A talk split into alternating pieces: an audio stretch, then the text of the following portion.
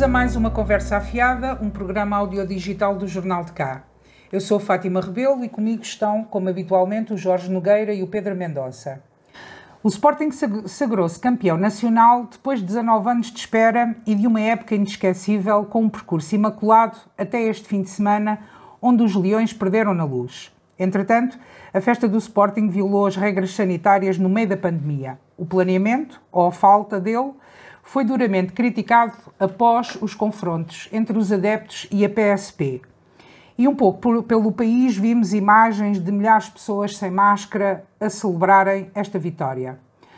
Das várias autoridades envolvidas no planeamento dos festejos, nenhuma assumiu responsabilidades.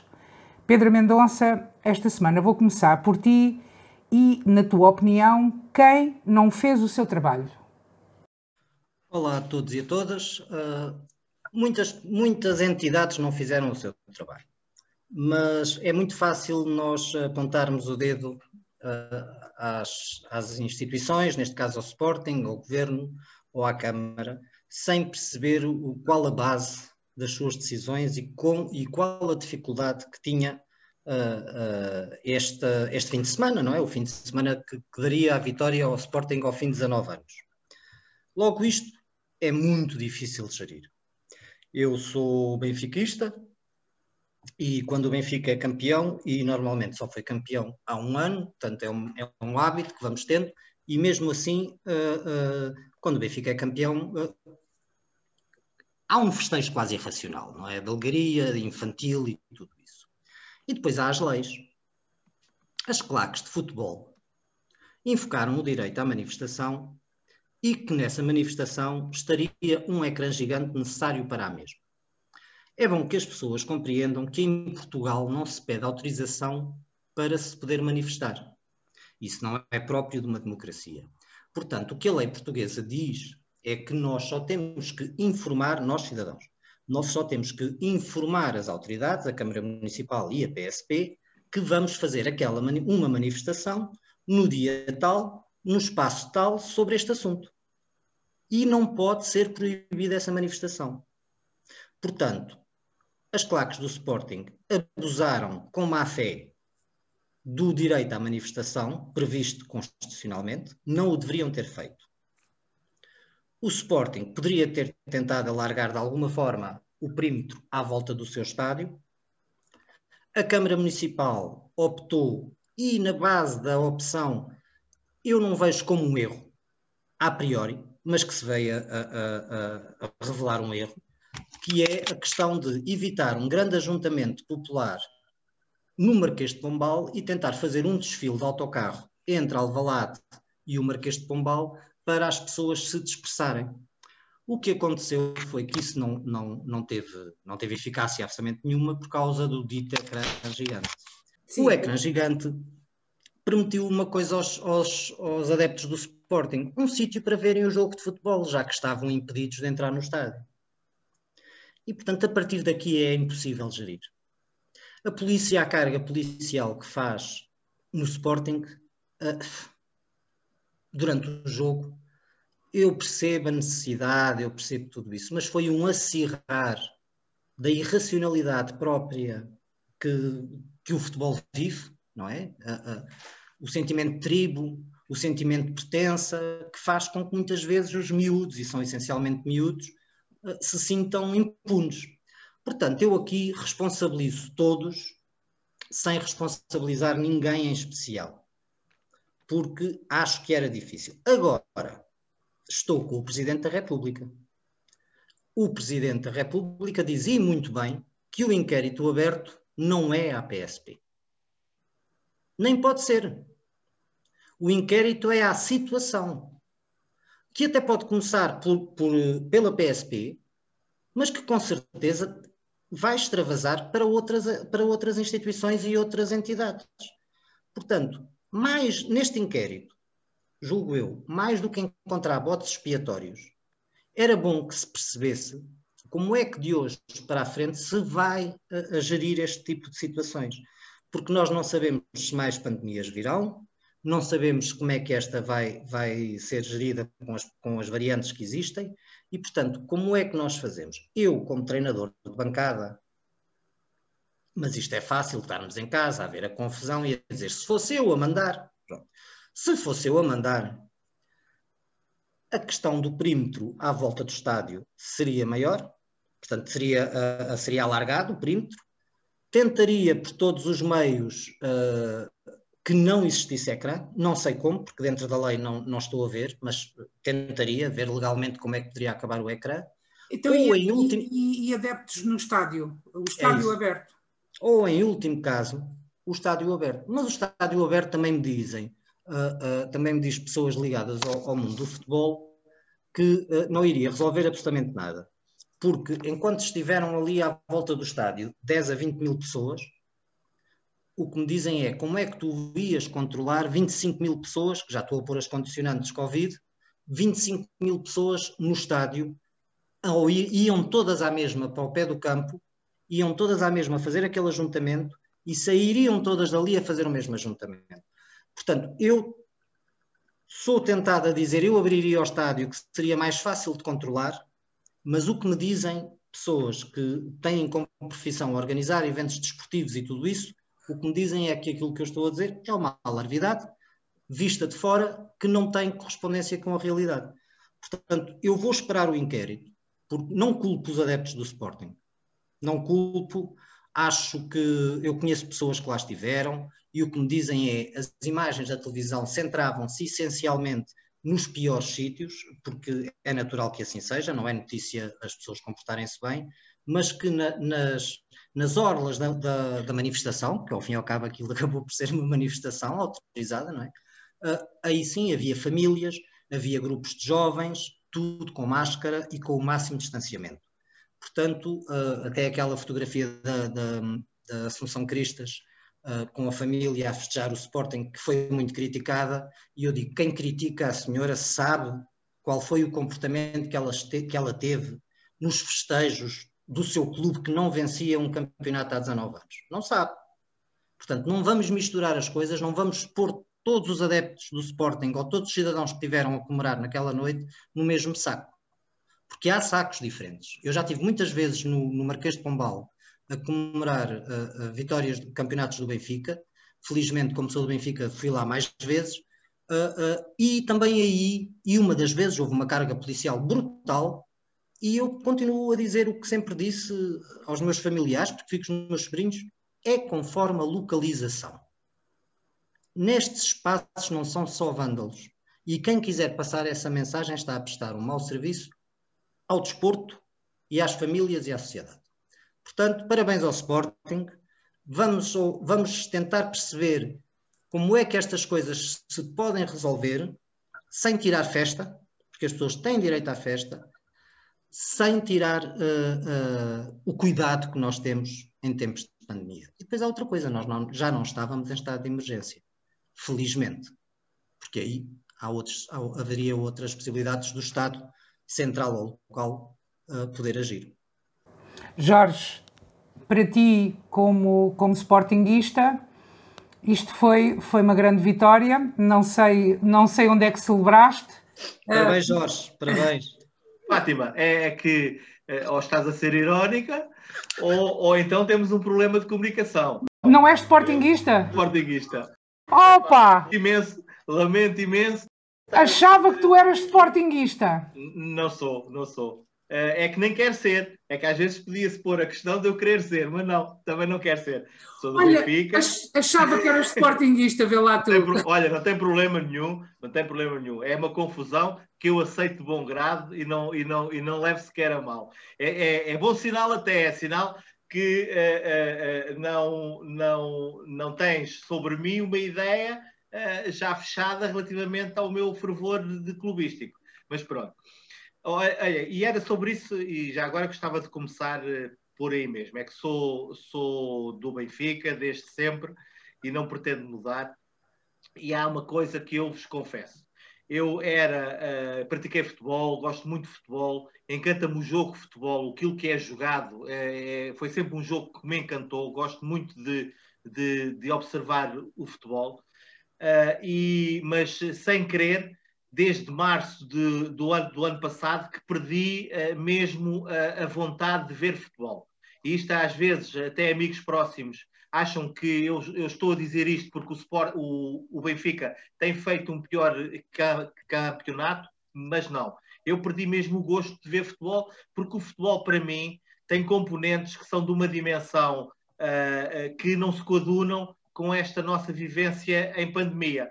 Uh, porque a emoção que, uh, para mim, resulta do futebol é uma componente essencial. Quando se tira a emoção, quando se tira público ao futebol, retira-se uma parte essencial do futebol. E depois o futebol tem outro lado, que é um lado que eu sempre critiquei, e que é um lado que nós, do, até do ponto de vista económico, às vezes não conseguimos explicar, que o futebol tem uma irracionalidade permanente em diversos domínios uh, e, e, nós estamos sempre perante um fenómeno que nós, quanto mais racionais somos, mais contestamos a irracionalidade que tem o futebol. E o futebol é assim em Portugal como no resto do mundo, uh, uh, tem esta componente irracional e eu acho que neste momento, o momento que nós atravessamos é um momento delicadíssimo devido à pandemia, o que faz com que nós tenhamos que olhar para o fenómeno do futebol com uh, um olhar muito, muito cirúrgico para que não caiamos em coisas que são verdadeiramente uma violência. E isto para pegar no que se passou. Eu acho que todos aqueles que observaram o que se passou de, com os festejos uh, uh, dos Sportinguistas relativamente ao campeonato conquistado, tudo o que se passou dá um bom manual de como não se deve proceder. Ou seja, se nós pegarmos em todos os passos que foram dados, desde as juventudes, desde uh, da Câmara Municipal, desde um conjunto de autoridades que tinham responsabilidades acrescidas, acho que temos aqui um manual de como não se deve proceder. Depois há aquilo que o Pedro também estava a dizer, é eu uh, uh, compreendo perfeitamente a necessidade uh, de todos os sportinguistas celebrarem e festejarem um campeonato que não conquistavam há 19 anos, e, e digo isto estando muito habituado a ganhar campeonatos e sabendo que por mais anos que se repitam, nós celebramos sempre com entusiasmo quando o nosso clube ganha qualquer coisa. Por isso, eu acho que era impossível fazer com que os sportinguistas não viessem para a rua celebrar. Agora, entre isso e aquilo que se passou, do meu ponto de vista, vai um passo muito grande. E o passo tem a ver com o que o Pedro também já referiu, que foi o que criou aquele ajuntamento que começou por ser, eh, na, na informação, uma manifestação, que foi o ecrã, ou os ecrãs, que lá estavam e que permitiu a, a milhares de pessoas uh, uh, verem o jogo, que era o que elas queriam, e celebrar aquilo que era o resultado que dava o título ao Sporting. E essa é uma coisa que é algo que eu não consigo perceber, não consigo compreender como é que tal foi permitido. Sei que o enquadramento, tal como já foi referido, o enquadramento de uma manifestação é a todos os títulos inviolável naquilo que são os direitos à manifestação. Eu, eu sei isso. Agora, agora, há questões que neste momento uh, uh, uh, havia e há entidades que tinham a obrigação de antecipar aquilo que se pensava que ia passar e depois tinham, que gerar um plano que eu também temo que, que pudesse não resultar a 100%, mas não aquele caos que nós registámos. E também é certo que o que nós, e eu vi na televisão, e sei que a televisão distorce sempre a realidade, porque a televisão se foca em, em parcelas de uma realidade, e naturalmente que é sempre notícia o homem que mordeu o cão e, não, e nunca o cão que mordeu o homem. Portanto, eu aqui também percebo que aquilo que nos chegou às nossas casas via televisão fosse o mais dramático do que se passou naquela festa, porque eu acho que muitos, milhares e milhares de sportinguistas estiveram na rua, estiveram, uh, estiveram com, com, respeito pelas regras uh, de saúde e com respeito pelo próximo, portanto, porque eu, eu sei que, que assim foi, aliás, há inúmeros relatos uh, de quem por aquela avenida fora se espalhou e assistiu à festa em perfeitas condições de segurança. É certo que uh, depois de as coisas terem descambado daquela forma, já pouco, poucos planos haveria para, para, para tentar salvar a face a um conjunto de entidades.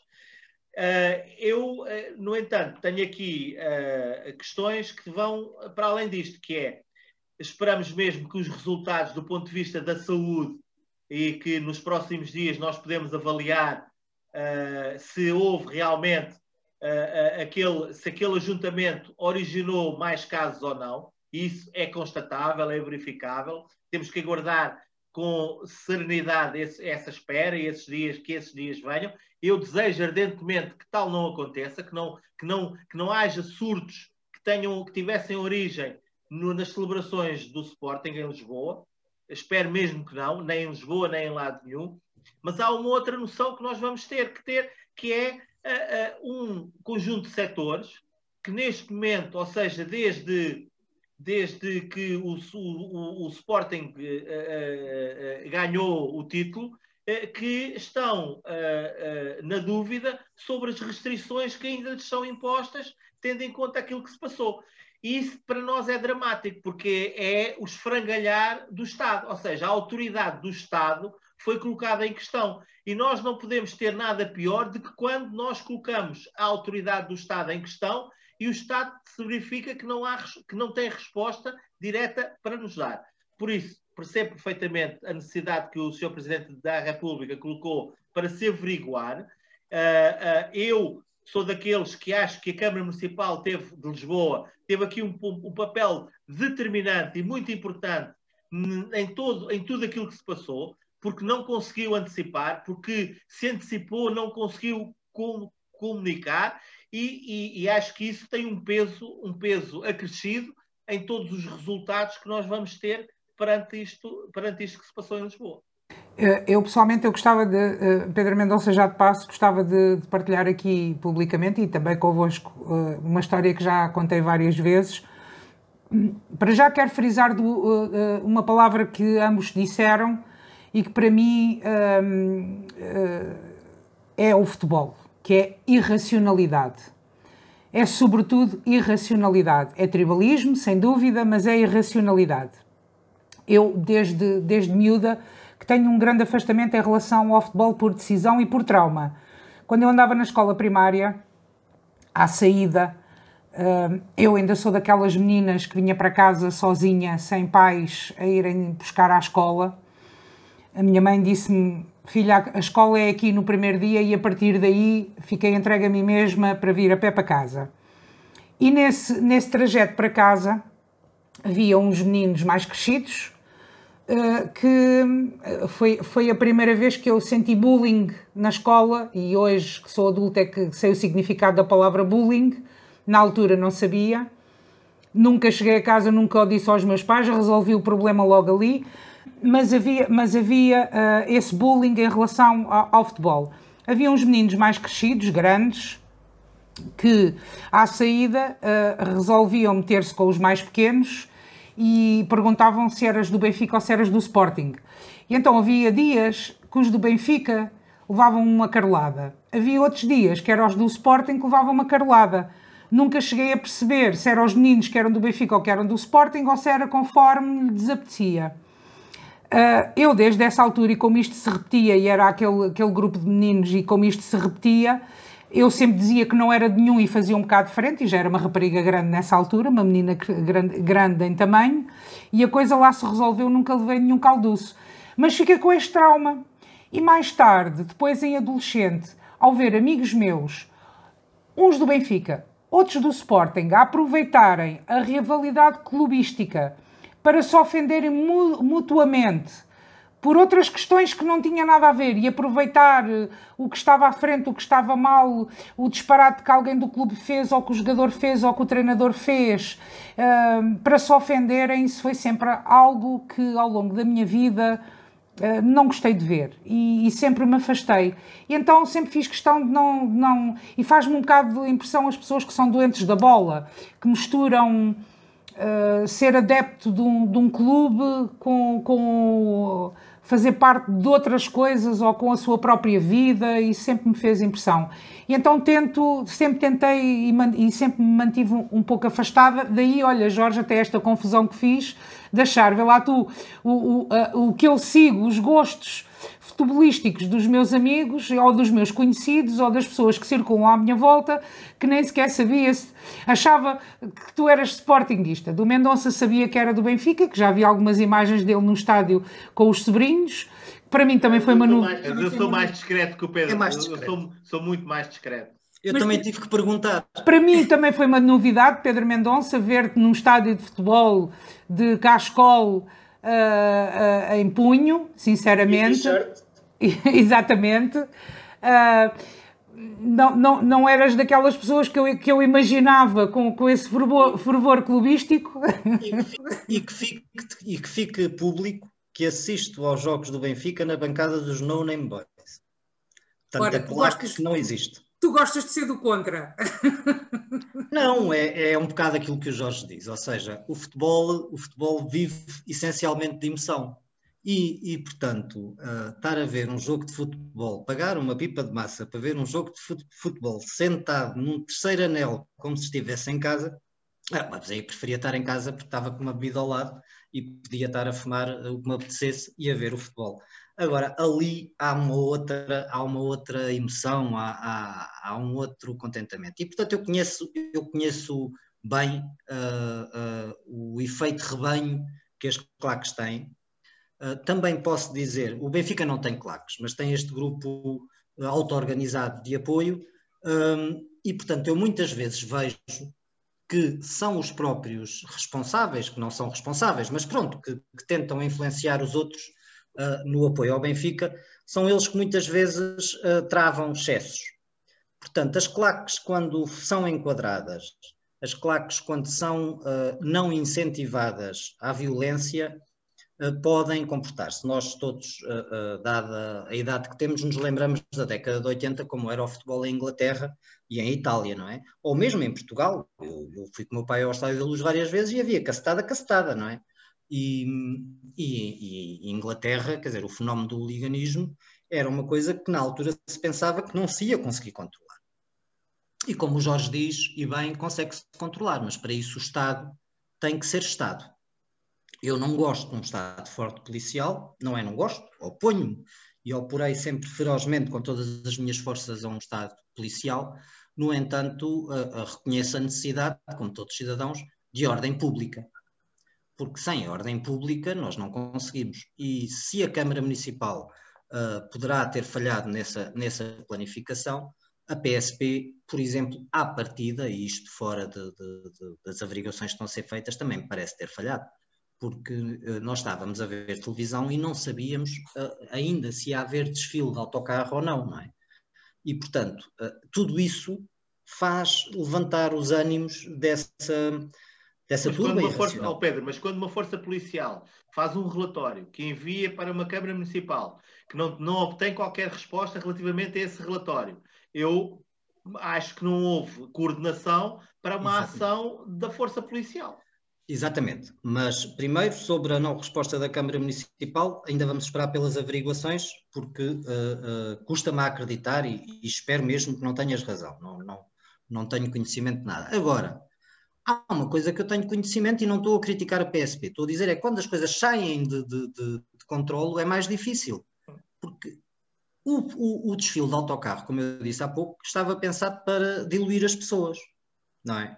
Ora, o que é certo é que depois ficou-se sem saber se havia uh, desfile ou não, e é a própria PSP que, comunica, que faz à comunicação social um, um comunicado em que explica que o, o desfile só é feito porque caso não fosse feito, as suas as repercussões iam ser muito piores, porque ia haver aí sim uma, uma quase um motim, porque continuamos a falar em milhares de pessoas que estavam que... ali à espera do autocarro. A PSP teve que encontrar uma estratégia, uma resposta Exatamente. para dispersar as pessoas e para que elas fossem com o autocarro. Exatamente, acabou por, ir ao, acabou por ir ao primeiro plano. Portanto, aqui descoordenação houve. Aqui descoordenação houve. Não é suposto é que, tudo, é que tudo estivesse a ser preparado uh, a, a, um quarto de hora antes das coisas acontecerem, não é? Eu acho que não foi isso. Eu acho que foi, foi mesmo mal preparado. Ou seja, eu, eu pelo que ouço dos intervenientes, Uh, não foi a questão de falta de respostas, porque isso não é justificativo, porque isso, quer dizer, perante uma gravidade destas, pega-se no telefone e o comandante da PSP telefona ao Presidente da Câmara e o Presidente da Câmara há de atender, bolas. A questão não é essa, a questão é que não conseguiram antever isto.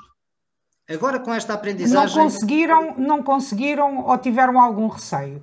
Porque a, a, a, ideia que, que fica é que um, se olharmos para o ano anterior, vimos a contestação que houve em relação à festa do Avante, uh, dias antes sequer, dias antes de, de, da organização da festa do Avante, era um alarido que era uma, uma que, como vocês se lembram. E, não, relação, e não há um surto reconhecido em relação, em relação ao 1 de maio, a mesma coisa. Em relação a outras manifestações que houveram, a mesma coisa.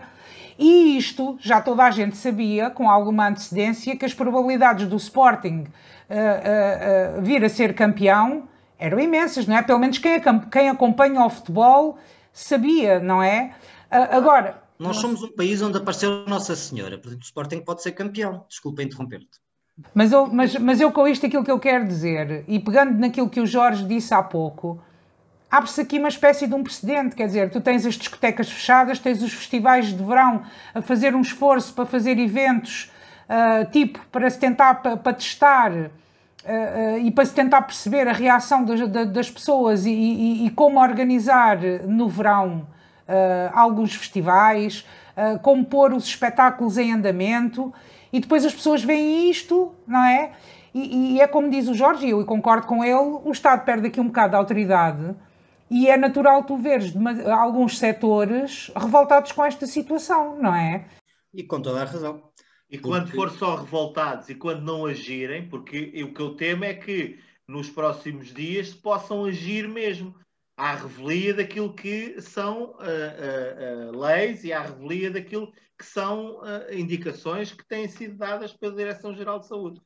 A realidade é que nos fenómenos de massas em Portugal, passam por, pela religião, pela política, pelo futebol. Sim, mas os mais, os mais, desenquadrados todos são os do futebol, aí não Ora, há. Nós, exatamente, nós vimos, nós vimos a Igreja Católica a conseguir controlar completamente os seus fiéis, a conseguir manter as suas celebrações, tirando no, no início, que não sabia uh, o que é que era o vírus, mas continuou a, a ter, durante o verão, em setembro, em outubro, teve agora novamente, teve idas a Fátima a pé, teve missas campais, teve direito a tudo isso e soube controlar os seus fiéis.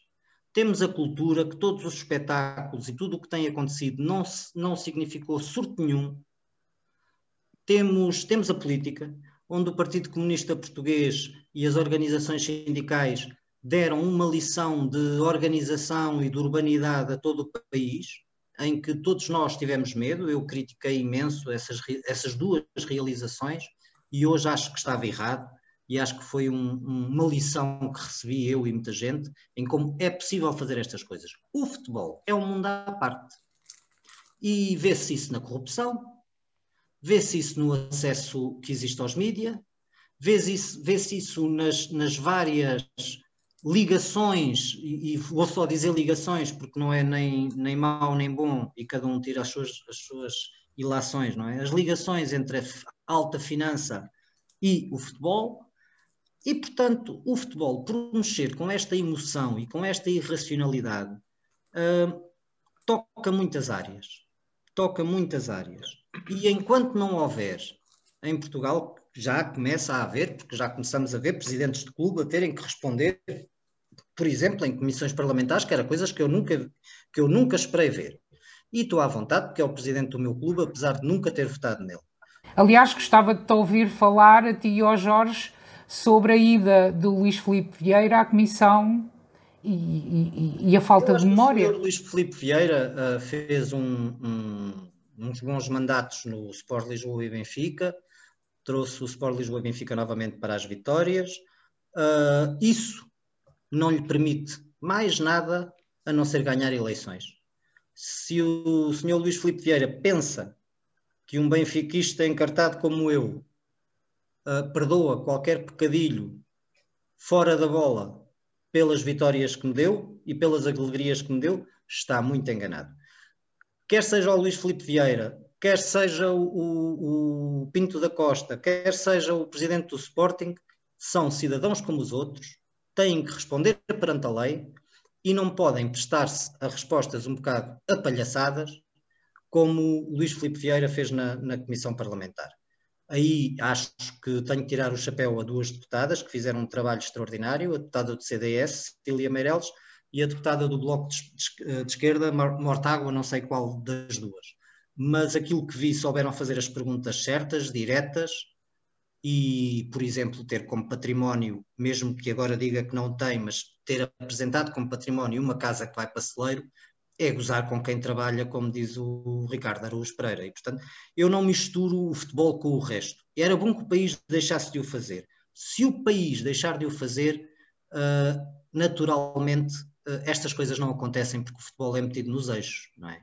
Nós vimos ainda há pouco tempo, sem ser isto do Sporting, um agente desportivo com, com ligações muito fortes ao Futebol Clube do Porto, que até estava junto do Pinto da Costa, a, a, a dar uma pancada, uma pancada não, a, a esmurrar um jornalista, um cameraman, não é? Isto, isto, e não aconteceu nada. E a GNR, para, para agir, foi preciso ser pressionada. Não, eu não estou a dizer que aqueles GNRs que lá estavam, ou PSPs, fossem, fossem uh, uh, contra ele. É o medo que tu falavas. Jorge.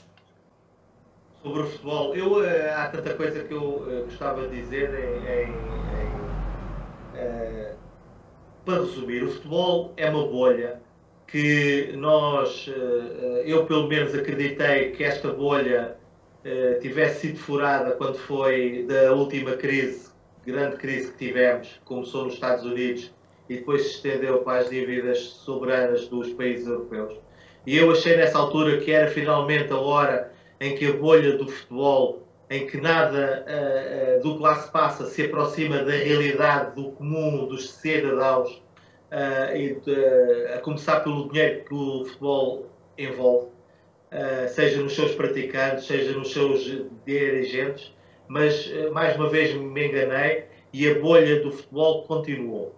Eu achei que com a pandemia a, a, a bolha do futebol iria mais uma vez acabar e está aí para levar e durar. Isto de uma forma genérica. Depois, relativamente ao meu clube e relativamente àquilo que é o papel que o, o presidente tem tido no Benfica, tem um mérito muito grande por todo um trabalho que fez, mas já não conseguiu sair e já não vai conseguir sair uh, pela porta grande. Uh, vai acontecer o mesmo que acontece a todos aqueles que se querem perpetuar nos cargos. Eu já me entristece já há alguns anos o facto de uh, Luís Filipe Vieira não ter sabido sair. Achei, acho mesmo que já havia condições objetivas para que ele saísse, porque há, há, há questões de legalidade que já deviam ter sido, uh, uh, deviam ter levado a que ele saísse, ou pelo menos não se recandidatasse. E isto é, é, é, grave. O espetáculo que nós assistimos no Parlamento é um espetáculo que não é edificante. Eu estou, se me permitem a expressão, farto de, deste tipo de presidentes que têm, que têm um dominador comum. Foi, foi aquela imagem que Jorge Nuno Pinto da Costa construiu durante dezenas e dezenas de anos. E eu acho que era um bom princípio nós afastarmos todas as pessoas que têm este estilo uh, do futebol. Uh, o futebol mudou muito uh, e por isso eu também fiquei contente pelo facto do Sporting ter ganho, porque o presidente do Sporting é de uma nova geração, tem um outro tipo de competência, tem um outro tipo de preparação e por isso uh, uh, não faz e não, e, não tem, e, e, não está a fazer tão mal à sociedade quanto alguns presidentes de clubes estão a fazer. Uh, e eu, para resumir aquilo que penso, não vejo a hora que o Benfica mude de liderança, não vejo a hora de que o Benfica mude de treinador, e, e, isto é algo que eu junto, junto nesta equação que uh, o Benfica tem que saber uh, modernizar-se. É um clube de, de, vanguarda, é um clube de topo, soube inovar em N, em N aspectos e aí reconheço que Luís Filipe teve o seu papel. Agora, há, uma hora uh, que, para sair e há uma hora para deixar que aquilo que é o Benfica siga de uma outra forma. Uh, Pedro, para fechar o tema. Exatamente, eu sobre isto que o Jorge diz de, dos novos modelos de, de liderança que, que, que, são necessários que existirem, eu acho que está patente no Sporting e, e sim, Frederico Varanda tem outro, outro estilo e não apelou até hoje que eu me lembro, tirando excessos emocionais, mas sem nunca apelar à violência de uma forma direta ou indireta. Há também um presidente uh, que deve ser referido como nesta, nesta leva, que é o presidente do Estoril Praia. O Estoril Praia é um clube bem gerido, um clube com os valores certos, em que na formação é dada aos miúdos uh, pedagogia antirracista, anti-homofóbica, feminista, em que as meninas e os meninos têm os mesmos direitos de chegar à bola. Portanto, há todo um movimento que se está a formar à volta do Estoril, muito curioso, com famílias, e que já passou agora de divisão, já subiu de divisão novamente. Portanto, estes novos clubes, estes novos presidentes, desculpem, têm que marcar um novo ritmo. E, e, e como diz o Jorge muito bem, uh, já passámos a fase dos pintos da costa. Não fazendo dele o bote expiatório, mas para que as pessoas consigam visualizar aquilo que quer dizer. Jorge, para fechar o tema. Não, não, não há muito mais a dizer. O futebol é sempre, será sempre uma paixão, será, terá sempre uma componente irracional eh, eu não pretendo tirar isso do futebol. Agora, uh, uh, uh, temos que ter direções de clubes que deem o bom exemplo e que tenham a capacidade de aproximar e de, e de gerar aquilo que, que o futebol tanto precisa, que é uma emoção saudável, em que exista rivalidade, mas que não existam inimigos e que nós podemos participar e disputar coisas com rivalidade, com amor pelo nosso clube querendo conquistar muito os desafios que temos pela frente, mas sem querer que os outros desapareçam, que os outros morram, que, o, que os outros não estejam cá para disputar as coisas eh, connosco. Há uma, há uma, há uma questão que eu uh, uh, não ficava bem comigo próprio se não o dissesse. Há aqui uma componente de que o desporto nacional, no caso o futebol, uh, teve e que lhe tirou e lhe retirou muito daquilo que era uma paz existente entre adeptos e que foram lideranças do Sporting Clube Portugal do anterior presidente. Houve um clima que se instaurou, que nunca, nunca tinha existido da forma como passou a existir. Por exemplo, na rivalidade que existia entre Benfica e Sporting, as coisas sempre foram, essa rivalidade sempre existiu e sempre existirá, mas não atingiu o, o grau e a escala que atingiu por via de uma direção de um clube que foi uh, completamente uh, louca naquilo que, uh, que, foi a sua gestão. E, aqui, e agora para fechar, digo eu, pela experiência que tenho aqui, por exemplo, a nível local, que o, o, o futebol é outra coisa, que é a formação. Ou seja, uh, os primeiros anos em que os clubes locais uh, dedicam à, à formação de, de crianças e, e, de adolescentes uh, também acaba por ser importante, porque daqui nascem também amizades e daqui também se percebe como, como a importância do desporto. E eu, aquilo que eu noto pela pouca experiência que tenho como, como jornalista e como público, é que às vezes são mais os pais uh, a rivalizar e, e, a, e, a, torcer pela equipa do que os próprios miúdos, que os miúdos querem é jogar à bola, não querem mais nada. Os pais é que querem as vitórias e, e, e os resultados e, tudo isso. Mas, mas fechamos, fechamos assim aqui o, o tema futebol e vamos passar às notas finais. Um, hoje, dia que gravamos, como sabem, nós gravamos à, à segunda-feira uh, e, e, e, o nosso programa vai para o ar à terça. Uh, hoje é o Dia Internacional contra a Homofobia, a Transfobia uh, e outras fobias do género. E, e eu quero, quero associar-me a esta celebração e, e, tenho muito pouca coisa a dizer, mas, mas só quero dizer isto. Quero dizer que aceitar a, a sexualidade dos outros não implica que se seja obrigado a, a ser de outra sexualidade que não a sua. um, ser gay, lésbica, bissexual, um, é tão normal como ser heterossexual. Um, esta, esta, estas, isto, e isto para mim é, é, uma questão de dignidade humana e é uma questão de, de direitos humanos e, e, o amor é o amor, o amor é igual em, uh, para todos nós, em, em, todos os seres humanos e, e, é só o que eu tenho a dizer em relação a isto e acho que um, ainda se deve, deve-se assinalar uh, uh, até ao dia em que não seja preciso, tal e qual como o Dia Internacional da Mulher e, e por aí fora. É uma questão de civilização e de sermos humanos. Pedro, a tua nota final. O aeroporto de Faro recebeu hoje, segunda-feira, 7 mil turistas ingleses. Ora, Portugal, e neste caso o Algarve, está sozinho no mercado turístico europeu este tipo de férias. Isto são excelentes notícias à partida e assustadoras notícias ao mesmo tempo. Portanto, o movimento de dinheiro hoje no Algarve terá disparado 600%. Há uma economia que começa a mexer e que precisava como de pão para a boca. Precisava de turistas como de pão para a boca.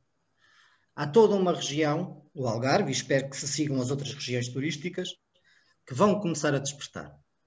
Tivemos a falar nos festejos do Sporting, 7 mil britânicos no Algarve. Se as coisas não estiverem organizadas, se o Estado português não souber ser Estado, como disse o Jorge há bocado, isto pode dar para o torto. Eu sou otimista e, portanto, acho que uh, é para nos alegrarmos. Espero não me arrepender disto que acabei de dizer e espero que corra tudo bem. Sobre o dia, o dia que comemoramos contra a homofobia, sim, vou saudar a, a minha chega para dizer contigo que é uma questão de direitos humanos e é uma questão que nunca para de, de, de evoluir. Ou seja, as pessoas dizem, então, mas os gays agora já têm tudo o que é que querem mais. Vamos lá ver. Na lei, sim. Uh, os gays, as, os, os, gays, as lésbicas, os bis têm o, o mínimo dos mínimos garantido. Mas isto só começa a ser levantado o véu agora. Há muitas outras situações, como os transexuais, que são as pessoas que nascem uh, uh, com um pensamento, com um sentir de um sexo no corpo de outro sexo. Portanto, um homem que nasce no corpo de uma mulher ou uma mulher que nasce num corpo de São vítimas inacreditáveis, mesmo quando vão ao médico, mesmo quando vão à polícia. E, portanto, este era um dia para também fazer uma aposta forte na pedagogia, porque as pessoas têm medo do que não conhecem. E um transexual, por ser, pertencer a um grupo minoritário, um ou uma transexual, por pertencerem a um grupo minoritário, ainda fazem medo. E os homofóbicos, os transfóbicos, esses fóbicos são pessoas com medo, têm medo. Muitas vezes têm medo de si próprios e dos seus sentimentos. Outras vezes têm medo do desconhecido. E aí tem que entrar a pedagogia, que é o que tem faltado. E tem outra coisa que, que também uh, que, é, que aqui mistura, que é a religião, e isso depois também tem implicações, neste caso, com, com, com as mulheres. Uh, são uh, hábitos, são os tais medos que tu dizes, mas que têm a ver com, com, com formas de, de viver um, e, e, e medo da mudança. E se nós vivemos na Europa, e se na Europa houve uma grande evolução Uh, há outras partes do mundo uh, uh, onde essa evolução não se sente, antes pelo contrário, vive-se ainda numa idade média, um, que é mesmo essa a palavra, quer em relação às mulheres, quer em relação aos homossexuais, aos transexuais, aos bissexuais, um, e, e como tu dizes, medo é o um medo, mas medo de quê? Jorge, a tua nota final. Eu, antes, antes, de, antes de, de, vos dar conta da nota final, gostava só de dizer uh, que há uh, uh, o tema que trouxeram para a nota final é merecedor de uma reflexão que não, que não, que não tem fim. Porque em, só vos, vou, vou-vos dar este exemplo. Na vertente do desporto.